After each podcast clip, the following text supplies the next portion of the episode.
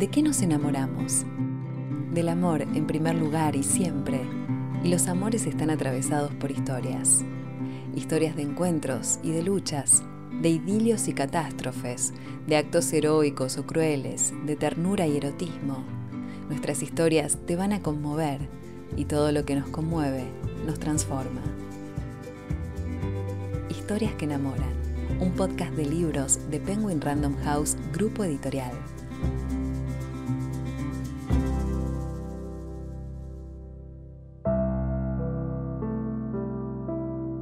Escritora Vanessa Monfort ha tomado la figura de María Lejárraga, casi desconocida en nuestra historia cultural, para escribir la novela apasionada y maravillosa que hoy te presentamos, La mujer sin nombre. En esta historia, a la directora teatral Noelia Cid le encargan estrenar Sortilegio, la obra perdida del dramaturgo Gregorio Martínez Sierra, y decide abordarla a través de los documentos que conservó su mujer, María Lejárraga. Sin embargo, mediante su investigación, Noelia no solo se sumerge en la compleja relación amorosa entre María y Gregorio, sino que va a encontrarse con un misterio que lleva más de un siglo sin resolver. Se verá entonces arrastrada por la vida llena de pasión, arte y feminismo de María, alguien que luchó contra viento y marea por ejercer su vocación y que vivió en primera línea los grandes hitos del siglo pasado, el Madrid literario de los años 20, la París de la Belle Époque, la lucha política de las mujeres durante la Segunda República, el exilio tras la guerra civil, la ocupación de Francia por los nazis o el glamour de la época dorada de Hollywood. Además, descubriremos la versión más humana de las grandes personalidades que fueron sus amigos y colaboradores, como Juan Ramón Jiménez, Manuel de Falla o Federico García Lorca. Hoy te presentamos La mujer sin nombre, la nueva novela de Vanessa Monfort.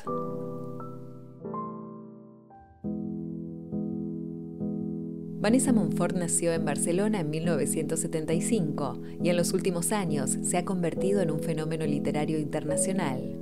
En sus libros, la autora se sumerge en el universo femenino con historias como las de mujeres que compran flores o El sueño de la crisálida, y se destaca además en el ámbito teatral por obras como Firmado Lejárraga, a partir de la cual se encuentra con la figura de la mujer sin nombre. Bueno, yo me encuentro eh, con María Lejárraga, con esta mujer sin nombre, por casualidad, como suceden las cosas bellas y los enamoramientos ¿no? reales. Me encarga la primera obra de ficción el Centro Dramático Nacional sobre la figura de esta mujer. Hasta ese momento eh, no se había escrito nada sobre ella para acercarla al gran público, se, habían escrito, eh, se había escrito un ensayo, se habían escrito eh, algunos ah, estudios universitarios, muy pocos, pero se habían quedado en el ámbito académico. Entonces, en el Centro Dramático Nacional, cuando, cuando me encargan, yo evidentemente ya había oído hablar de esta mujer, pero como posible colaboradora en la obra de su marido.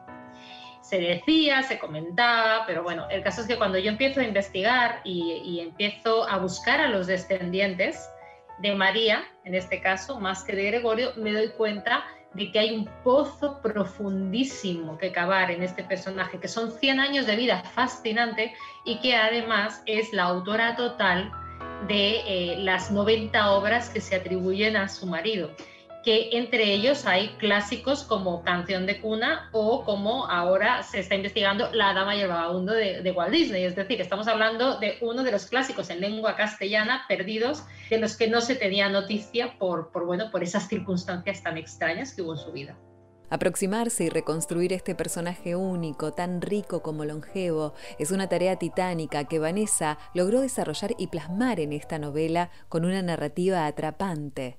Fernanda Mainelli es su editora en Penguin Random House Grupo Editorial y se refiere a su labor como escritora. Vanessa Monfort es una gran novelista, logra en cada obra que el lector entre a pleno en la historia, logra atraparlo desde el comienzo y luego mantenerlo en alerta porque la historia se va construyendo.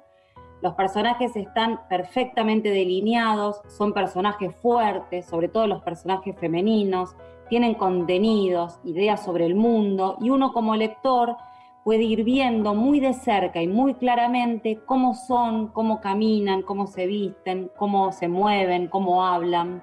Creo que esas son algunas de las características de esta gran autora. Leer a Vanessa Montfort es como desaparecer del mundo que habitamos y los pocos días que dura la lectura, porque en verdad sus novelas atrapan tanto que se leen muy rápido, es como habitar otro mundo, como si te transportase a otra realidad.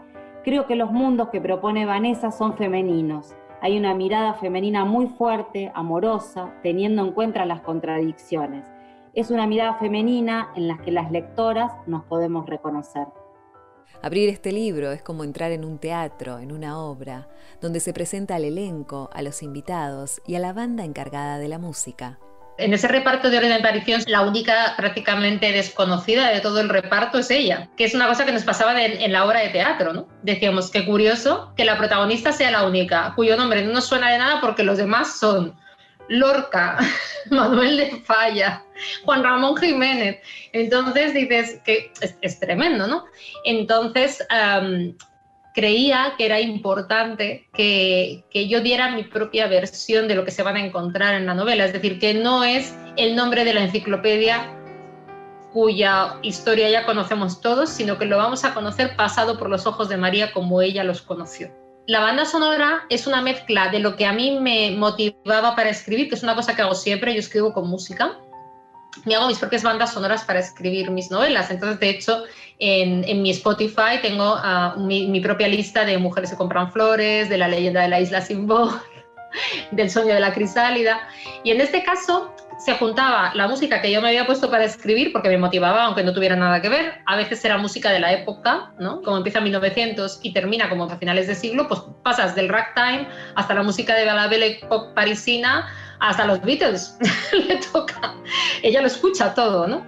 Entonces también decidí incluir esas obras que María había compuesto junto a los grandes de la época. Porque claro, no hay que olvidar que una de las grandes aportaciones de María, ya no solamente las obras de teatro, que ya es bastante porque son 40, sino los eh, libretos para ópera y ballet, entre los cuales están El amor brujo, El sombrero de tres picos o Margot, la ópera de Turina, o La zarzuela las golondrinas, que es otro clásico. Entonces, todas ellas, incluso algunas canciones sueltas, por ejemplo, hay una canción maravillosa que se llama canción de las madres eh, con los hijos en brazos, que la compuso junto a Manuel de Falla, por lo que vio, basado en las experiencias que vio en los hospitales de sangre en la Primera Guerra Mundial en París. Luego, además, Fernando Velázquez, el compositor, hizo la banda sonora de, la versión teatral de esta historia y luego la quiso grabar en largo con la orquesta de Euskadi y lo lo ha llamado La Mujer sin Nombre. Entonces tenemos nuestra propia banda sonora original de la novela. Vanessa Montfort se refiere a María Lejárraga como una Ana Karenina en versión española. En un siglo lleno de revoluciones, ella es una auténtica superviviente. Esta es una mujer de una luminosidad y de un sentido del humor brutal, porque entre otras cosas era de una inteligencia extrema. Era una mujer de una tremenda generosidad que siempre que pudo evitarlo evitó hacer daño, incluso a costa de su propia felicidad y de su propio beneficio porque por no hacer daño y por no destruir a su marido mm, o al que fue su marido, no dijo es un fraude, es un fraude, como escritor no existe, porque el mayor, la mayor invención de María Alejárraga es su propio marido como autor. Lo que he aprendido de ella, su sentido de la supervivencia, sobre todo en momentos críticos como ahora, ¿no? Esta mujer no solamente sobrevivió a la gripe española, que mató a un millón de personas solamente en Europa, sino que sobrevivió a dos guerras mundiales. Además, le tocó estar en la Francia ocupada por los nazis, buscada por la Gestapo en las listas de Franco. O sea, quiero decir que sobrevivió eso, sobrevivió a la guerra mundial porque también se fue a apoyar a los soldados cuando en realidad España era neutral y no le tocaba, sobrevivió a un exilio, sobrevivió a la traición de la persona que más amaba, sobrevivió a la muerte de sus amigos en el exilio, y aún así tenía un inalterable sentido del humor. Y una de las frases que más escuchas en esta novela es algo que yo no paraba de leer en sus cartas, que es hay que vivir, hay que amar la vida, ¿no? Por encima de todo. Y luego hay una cosa muy importante en María Alejárraga, que es una de nuestras primeras feministas. Ella estaba ahí en el debate del voto. Ella fue una de los artífices de que en España se aprobara la ley del matrimonio civil en la declaración de legitimidad de los hijos ilegítimos. De los discursos más emocionantes que yo he leído sobre la mujer son de María Lejárraga. Dice cosas tan bellas como mujeres de España, hay algo tan grande que las está esperando. Nunca el saber ha cortado las alas del ensueño. Busquen en los libros, estudien, aprenderéis a defender la paz, cueste lo que cueste. O sea, son discursos que van directos como un dardo al corazón, que son tremendamente poéticos y tremendamente certeros. Ella siempre creyó en un futuro luminoso para la mujer. Entonces yo creo que qué menos que hacerle este homenaje y sobre todo que su nombre real aparezca en un cartel o en una novela de donde nunca debió de salir, ¿no?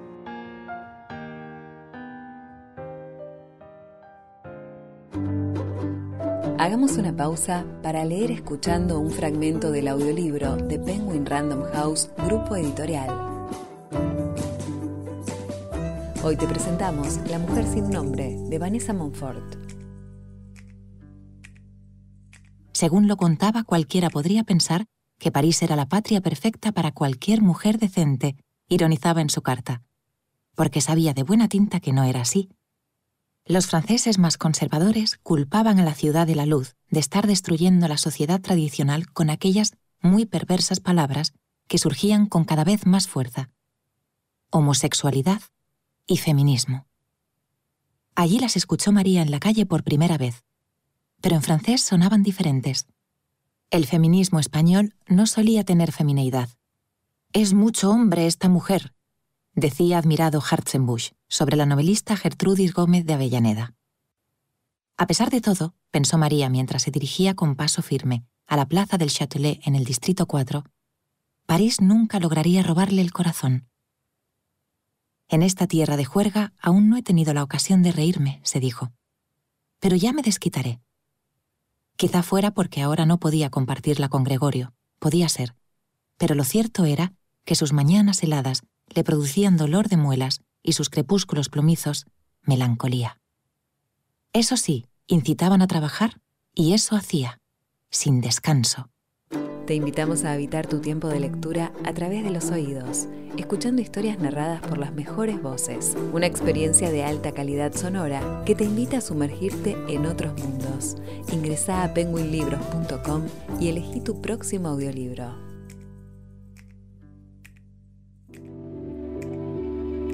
Esta novela presenta una profunda y amorosa mirada sobre la vida de esta mujer, María Lejárraga. Es una novela fascinante que narra la historia de una mujer que la historia oficial se empecinó en ocultar.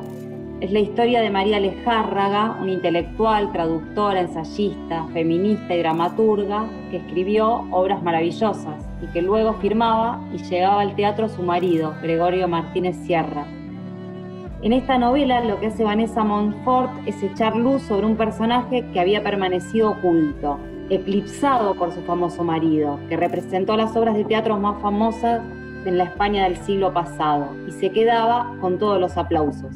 La mujer sin nombre forma parte de la recuperación de la memoria histórica de la mujer, recuperación que fue posible gracias a la colaboración de quienes estuvieron cerca de María Lejárraga, sus descendientes y también muchas otras mujeres que investigaron su vida en diferentes momentos de la historia. Fue tan apasionante como fui encontrando las huellas de esas migas de pan que había dejado María Lejárraga, no solamente en los descendientes suyos, sino también en las investigadoras de diferentes generaciones, que son todo mujeres que habían dado con ella, desde Patricia O'Connor hasta Alda Blanco, que ya es una generación anterior a mí. O sea, digamos que me di cuenta que había una cadena de mujeres que habíamos rastreado a esta mujer como eslabones de una cadena que tiraba de ella hacia el presente, ¿no? Y que la propia María, consciente de que había nacido en un siglo que no le beneficiaba, a partir de un punto luchó, luchó, pero a partir de un punto se dio cuenta de que no iba, yo creo, a destruir, porque si no habría destruido las pruebas que conducían hacia su autoría, iba a destruir las pruebas para que alguien en un siglo más propicio para la mujer las encontrara y recuperaran su nombre hay tantísima documentación y los descendientes estaban siendo tan amables. Luego además es verdad que lo pusieron todo en mi poder, ya no solamente Antonio González de Járraga, el, sobrino nieto, sino los que vivieron en Argentina hasta que ella prácticamente murió, Jaime Lejárraga y su familia, A todos los fui además conociendo porque venían a ver la obra de teatro. Algunos los conocí en el proceso de, de escritura porque yo iba a casa de Margarita Lejárraga, que falleció además a finales del año pasado, tristemente, que era su ahijada y que es además uno de los personajes de la novela. Gracias a Margarita tenemos a María, porque ella conservó eh, todas esas cartas que demuestran su autoría y las puso en manos de una investigadora. Por lo tanto, la auténtica artífice de todo esto es su ahijada, ¿no? su sobrina con la que además eh, pasó la guerra civil y la protegió y se la llevó a Niza y bueno, pues lo cuenta todo en la novela. Caso que yo a Margarita la llego a conocer cuando estoy eh, trabajando ya la obra de teatro. Ella tenía casi 100 años también, que yo les preguntaba, ¿pero qué come vuestra familia? que todos llegáis a los 100 años. Y además me contó de primera mano cómo se reía su tía, cómo era una enciclopedia, cómo ella una vez le preguntó, pero tía, siendo una niña, leyendo libros de su tío Gregorio, pero tía, todo esto lo tienes que haber escrito tú, con la inocencia de una niña. Y que María, irónica como era, la miró y le, respondió así como que no quiere la cosa mientras, mientras estaba ordenando un ramo de flores. Pues seguramente, hija, seguramente. Vanessa Montfort, como escritora e investigadora, puso mucho de su propio proceso y encuentro con la figura de Lejárraga en uno de los personajes de este libro. Hay un porcentaje importante de la investigadora, eh, en el caso de, Noelia, ¿no? que es esta autora, bueno, en realidad directora teatral, que está investigando la vida de esta mujer y que se encuentra algo que no se espera. ¿no? Cuando se estaba estrenando Firmado Lejárraga, aquí estábamos en ensayos generales, yo me fui a Buenos Aires a eh, hacer la promoción del Sueño de la Crisálida que acababa de salir en Argentina. Yo pedía permiso por los cementerios de la zona para intentar encontrar la tumba porque yo me quería ir a despedir de María. Me envió como una especie de ataque de nostalgia y, y fui al Hotel Lancaster, estuve consultando los archivos del Hotel Lancaster. En fin, yo andaba por Buenos Aires haciendo parte de la investigación para la novela. En esto, que de repente nadie me sabe decir qué aspecto tiene la tumba, ni sus familiares, ni la investigadora que se supone que había estado allí y había visto la tumba. Me dijo, ¿qué vas? Y yo la estuve buscando y nunca la encontré. Entonces, rastreando, rastreando, que me ayudaron personas de la editorial.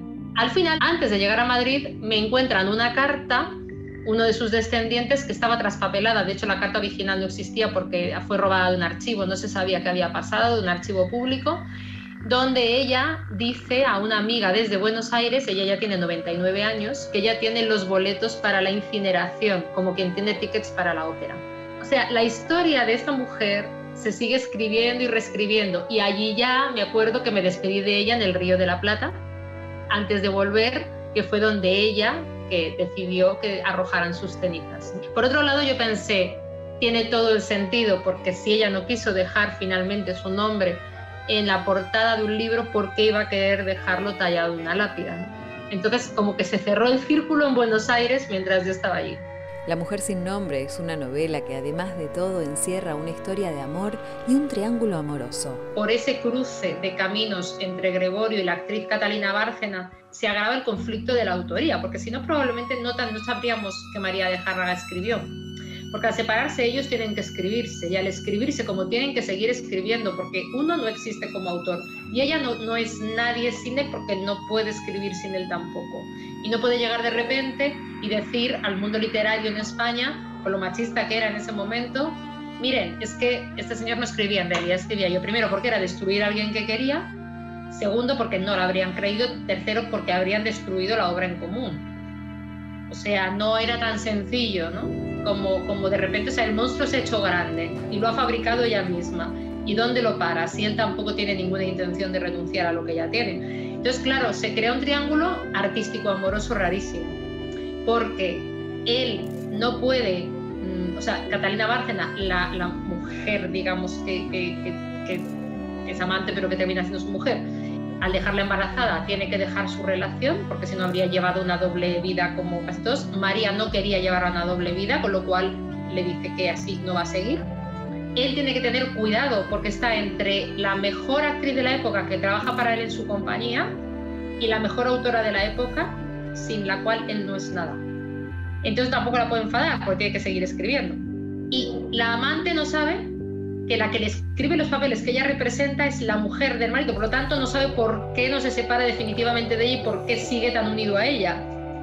Con lo cual son tres personas atrapadas por una firma indisolubles. es como...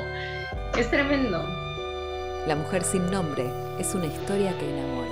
Lo que me enamora de la historia de la mujer sin nombre es que haya conseguido eh, estar oculta hasta ahora, es decir, es tan misterioso el hecho de que hasta ahora no hayamos llegado hasta ella como el hecho de por qué borró su propio nombre durante tanto tiempo. Me parece que lo más bonito y lo que más enamora de este personaje, aparte de su calidad humana, es la complejidad del personaje. ¿no? Todo buen personaje literario tiene que tener claroscuros. Entonces el público es el que yo creo que pues sacará sus propias conclusiones sobre este misterio que es la mujer sin nombre.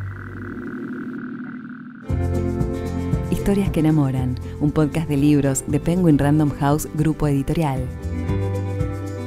Habitemos nuestro tiempo de lectura con historias que enamoran. Consulta nuestro catálogo en penguinlibros.com.